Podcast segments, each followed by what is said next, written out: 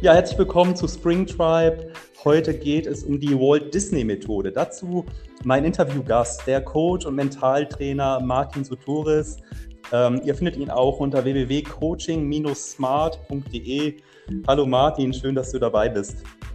Ja, hallo Florian, vielen Dank für die Einladung und ich freue mich auf unser Gespräch. Ähm, genau. Ja, vielleicht erstmal kurz zu dir. Ähm, irgendwie hat man ja das Gefühl, dass alle Coaches werden. Ähm, was machst du? Wo liegt dein Fokus und warum Smart Coaching? Ja, genau. Da äh, sprichst du ja direkt mehrere Themen an. Also in der Tat ist Coaching gerade ein Riesenthema bei vielen Menschen und viele wollen Coach werden. Also die Coaching-Ausbildungen sind voll. Manche machen aber auch nur die Coach-Ausbildung, um ja, persönliches Wachstum zu erreichen, um die Soft Skills zu trainieren. Das ist ja auch völlig in Ordnung. Ähm, was mache ich? Also ich sage, ich habe zwei Schwerpunkte. Einmal das Thema Kommunikation, zwischenmenschliche Kommunikation und einmal das Thema mentale Fitness. Ja. Und bei der Kommunikation geht es eben darum, wie kann man zum Beispiel als Führungskraft besser kommunizieren, wie kann man im Team besser kommunizieren, wie kann ich als Vertriebler äh, Menschen begeistern für meine Produkte, aber auch wie kann ich Konflikte lösen. Und das zweite Thema mentale Fitness geht eben um Sachen wie Ziele, Kreativität, innere Blockaden auflösen, in einem guten Zustand sein, vorwärts kommen. Das sind so die Themen in dem Bereich. Okay, alles klar. Klingt auf jeden Fall spannend. Ähm, ja, beim heutigen Thema ist die Walt Disney Methode ja unser Fokus. Ähm, die verwendest du ja auch in deinen Trainings. Ähm, wie kam denn Walt Disney auf seine Ideen und ja. äh, wie konnte er sie in die Tat umsetzen? Genau. Das ist ja eigentlich eine alte Geschichte und streng genommen auch eine Geschichte, wo ich nicht dabei war. Und zwar, ähm, Walt Disney ist ja allen Begriff eben sozusagen als Erfinder der kinofähigen Zeichentrickformate. Und äh, ja, wie ist er auf die Methode gekommen? Im Grunde ist er gar nicht auf die Methode gekommen. Das hat er einfach gemacht und wusste gar nicht, was er da macht und dass er ja eine Methode anwendet. Das war folgendermaßen. Die Disney-Methode lebt ja im Grunde aus drei Schritten. Einem kreativen Schritt, einem Planungsschritt, einem Managementschritt und drittens so eine Art Verbesserungs-Check-up-Schritt. Und was hat Walt Disney gemacht? Der hatte für die kreativen Phasen hatte der in New York ein Büro, wo er sich ganz alleine, äh Quatsch, in New York hatte, hatten die ein Ferienhaus an der Küste in Amerika. Und da ist er immer alleine hingefahren, um zu zeichnen, um Ideen zu entwickeln, Stories zu entwickeln. So, das war sein erster Schritt. Das hat er ganz alleine gemacht. Also Zeit und Ort in einem mentalen Zustand hat er dort gebündelt. Dann ist er weiter nach New York, hat dort in seinem Büro mit seinem Bruder zusammen, der war Kaufmann oder Betriebswirt, Manager wird man heute sagen, haben die halt rumgerechnet und Pläne geschmiedet, gemanagt. Wie kann man aus den Ideen, zum Beispiel Mickey Mouse, ja, so eine sprechende Maus, was ja damals total neu war, als Kinofilm, undenkbar, haben die überlegt, wie kann man daraus eine Produktion machen. So, und dann ist er an den dritten Ort gegangen, die dritte Phase, quasi nach Hause zu seiner Frau und dort das First Lady Prinzip. Wenn man sich selbst nicht sicher ist, fragt man seine Frau und die ist in dem Fall der beste Berater, die beste Beraterin und die sagt Go oder No. Also die trifft mit Entscheidungen und die gibt ganz wesentliche Verbesserungstipps, so als dritte Instanz.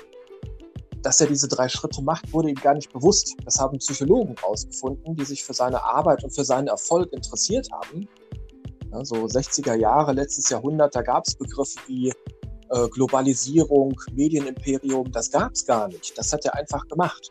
Dann haben Psychologen so im Aufkommen mit der Wirtschaftspsychologie gefragt, hey, Walt Disney, wie machst du das eigentlich? Und dann haben die sozusagen diese drei Schritte aus seinem Mindset, aus seinem Vorgehen, die er unbewusst macht, herausgefragt, herausgefiltert und als äh, ja, systematische Methode aufbereitet, nach Walt Disney benannt und eben anderen Menschen somit zur Verfügung gestellt. Vielen Dank nochmal, dass du uns in, in dieses, äh, also hineinversetzt hast in diese Zeit von Walt Disney äh, und wie er da zu seinen Ideen gekommen ist und auch die umsetzen konnte, auch beispielsweise in dem äh, Disneyland, was ja weltweit dann auch bekannt ist, in, den ganz großen Filmen, in Disney Channel und ganz vielen anderen Dingen, die einfach weltbekannt geworden sind. Ähm, jetzt ist das für den einen oder anderen vielleicht ein Stück weit weg. Also Amerika Walt Disney und eben alles, was da drum zu tun hat. Jetzt ist auch nicht jeder unbedingt in der Kreativwirtschaft unterwegs. Aber was kann denn der Einzelne und ein Unternehmen oder ein Solo-Selbstständiger trotzdem davon mitnehmen, was da der Walt Disney äh, gefunden hat oder was die Psychologen über Walt Disney herausgefunden haben? Ja, Florian, gute Frage. Gute Frage. Und zwar, ähm, du hast ein schönes Stichwort, Stichwort genannt, war das Stichwort, das Stichwort.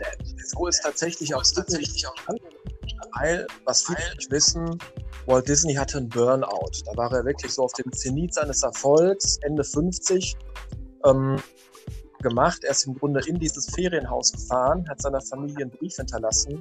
One-Way-Ticket, ich bin weg, kann zwei Monate dauern, bis ich wiederkomme. Und hat sich da selbst äh, ja, von einem Burnout erholt in dem An der Küste.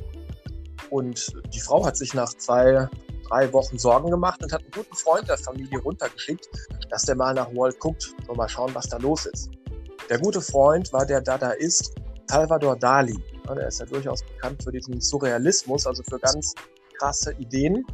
Und dann ist der Dali da runtergeflogen und hat Walt besucht und hat Folgendes gesehen. Er hat einen alten Mann gesehen im Unterhemd, der sich selbst so kleine Bollerwagen gebaut hat, durch den Garten getuckert ist und ein bisschen viel Wein getrunken hat. Dann hat Salvador Dali mitgetrunken und hat gesagt, hey Walt, wir sind total Hacke, das macht aber total Spaß, was wir hier machen. Wenn wir Spaß haben, äh, auf so einem kleinen selbstgebauten Bobbycar rumzufahren, dann hat er gesagt, Walt, think big. Dieser berühmte Satz, denke groß. Und das war die Geburtsstunde von Disneyland. Ja? Wenn mir das Spaß macht, dann macht das auch anderen Spaß, aber dann eben nicht so ein selbstgebautes Bobbycar, sondern wirklich eine Nummer größer denken und da ist ja wohl ein Freizeitpark das Mindeste. Aber zurück zu deiner Frage. Was bringt die Disney-Technik? Die bringt Gründern und auch anderen ganz entscheidende Vorteile. Die Technik hat ja drei mentale Phasen, die man durchläuft. Erstens kreativ sein, zweitens machen, drittens verbessern, optimieren, entscheiden. Und Gründer oder auch Führungskräfte oder auch Teams haben unterschiedliche Anteile. Die einen sagen, klar, ich bin kreativ, neue Ideen, kein Problem, die ich mir so aus dem Ärmel, aber mit dem Umsetzen habe ich es. Dann gibt es Leute, die sagen, hey, umsetzen kein Problem, ich mache alles, aber gib mir eine Idee, sonst habe ich nichts zum Umsetzen. Und dann gibt es auch die Dritten, die sagen, ich habe es weder mit Ideen noch mit dem Umsetzen, aber ich kann zu allem einen Senf abgeben. So. Und im Grunde bräuchte ich dann streng genommen ein Team mit drei Leuten, einer, der kreativ ist, einer, der eine Hands-on-Mentalität hat und ein guter Berater ist, guter Entscheider. Wenn ich jetzt aber als Solo-Selbstständiger das Team nicht habe, muss ich alles selber machen. Wenn ich da jetzt vielleicht nur eine Stärke habe in diesen drei Fächern sozusagen, schafft es die Walt Disney Technik als einzige Technik, wirklich alle drei Zustände, alle drei Phasen aus mir heraus abzurufen. Kreativ sein, machen und äh, ja, entscheiden sozusagen. Und diese Technik durchläuft man so zirkulär als Kreislauf mehrere Male. Man kann die ruhig so, um eine Idee und auch einen Plan zu haben, durchaus fünf bis zehn Mal durchlaufen. Und Wer zum Beispiel Günther Faltin kennt, den sogenannten Gründerpapst, der echt gute Sachen auch geschrieben hat und gute Sachen gesagt hat, der sagt ja auch, eine Idee steht am Ende eines Konzepts, nicht am Anfang. Und genau das kriege ich mit der Walt Disney Technik hin und ich entwickle und vereine Fähigkeiten. Und ein ganz mhm. konkreter Tipp dazu noch, was bringt uns ganz konkret die Disney Technik Gründern? Wenn zum Beispiel Gründer da sind, die müssen mehrere Sachen machen, äh, quasi an einem Schreibtisch, an einem Bildschirm zu einer Zeit mit einem E-Mail-Postfach sozusagen, müssen die kreativ sein, um ihr Produkt zu entwickeln. Die müssen was wegmanagen, weil viel zu tun ist. Und die müssen Entscheidungen treffen. Diese drei Sachen sind gefordert. Und die Walt Disney Technik sagt ja eben, mach jede Phase, eben das Kreative, das Macherische und das Entscheidende an einem unterschiedlichen Ort zu einer unterschiedlichen Zeit. Mach nur eins zu 100 Prozent. Und so empfehle ich Gründern zum Beispiel, hey, wenn du kreativ sein willst, such dir einen schönen Ort, guck vielleicht aus dem Fenster auf den Baum oder vielleicht guckst du auf ein Bürogebäude, aber such dir einen Ort. Wenn du was machen musst, geh an deinen Schreibtisch, setz dich an Rechner. Wenn du dann was entscheiden musst oder Abstand brauchst, Distanz brauchst, geh eine Runde um Block. Ja? Das können auch unterschiedliche Tätigkeiten sein, ist klar, das war jetzt nur ein Beispiel. Aber dass man das räumlich und zeitlich, was man da mental tut und siehe da, steigert die Effektivität enorm. Ja, vielen, vielen herzlichen Dank ja, für diese detailreiche äh, Vorstellung von dieser Methode.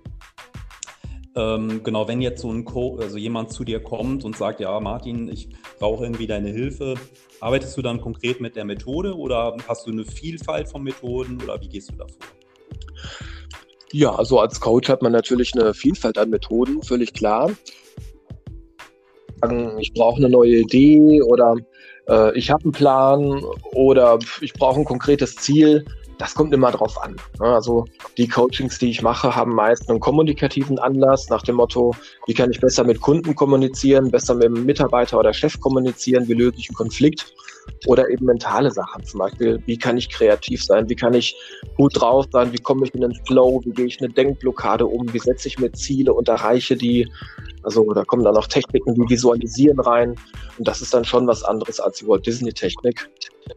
Und normalerweise hat ja so ein Coaching-Kunde drei, vier, fünf Termine und da wendet man natürlich mehrere Methoden mit den Kunden an. Ja. Ähm, vielleicht noch mal kurz zu dir und zu deinem Leben. Ähm, ja, wie bist du eigentlich Coach geworden? Ähm, was motiviert dich dabei und, und was hat bis jetzt so das, das meiste in deinem Leben bewirkt? Mhm. Ja, also wie bin ich Coach geworden? Das war im Grunde schon als Jugendlicher, haben mir die Leute gesagt, hey Martin, du wirst Psychologe, wenn du mal erwachsen bist. Ich fand die Idee gut, aber mein Sinn oder meine beruflichen Vorstellungen lagen immer so im Bereich Musik. Deshalb habe ich auch beides studiert in Hildesheim. Da konnte man die Fächer Musik und Psychologie studieren. Siehe da, wenn man jetzt mit diesem Studium fertig war, hieß man Kulturwissenschaftler. Man ist aber nicht richtig Psychologe, der eine Praxis aufmachen darf, aber irgendwie auch nicht Musiker. Und ich habe dennoch erstmal im Musikmanagement gearbeitet und habe wirklich relativ schnell festgestellt, das ist nichts für mich, so ein 9-to-5-Schreibtischjob. Ich will mit Menschen arbeiten auf einer psychologischen Ebene. Und habe dann, ja, erstmal äh, war mir der Gedanke nicht klar, ein BWL-Fernstudium gemacht, um quasi mit der Abschlussprüfung zu lernen, das Letzte, was ich bin, ist BWLer zu sein.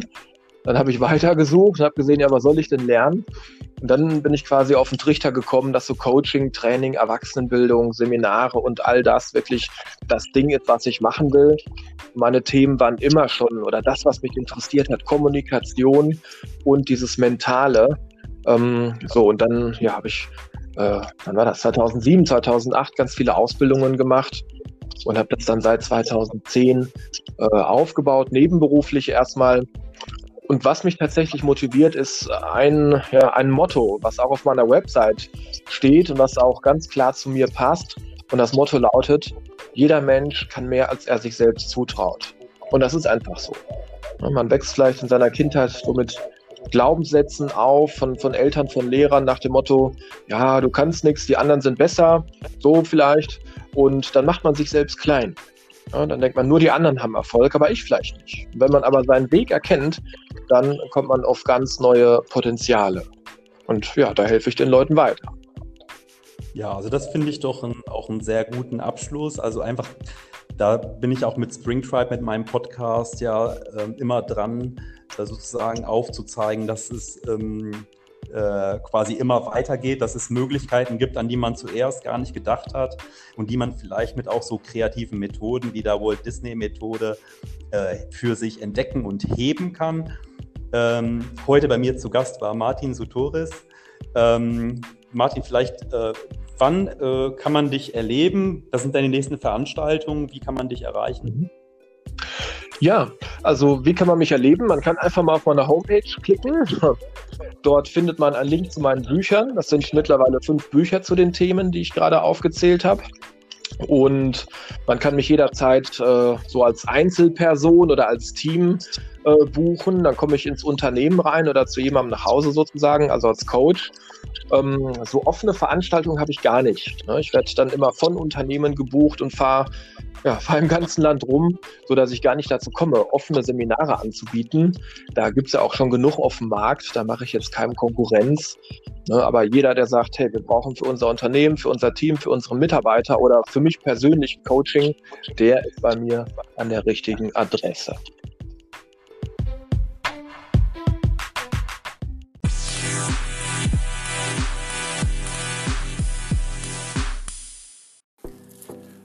Das war Spring Cry Podcast mit Martin Sutoris. Ähm, wenn ihr mehr wissen wollt zur Entwicklung eurer Persönlichkeit, zu Motivationsthemen, zu Comedy-Themen, zu Kreativität,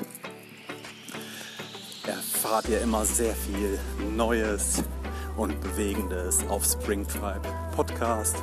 Einer Mischung aus Interviews und Kommentaren zum Weltgeschehen und was mich so beschäftigt.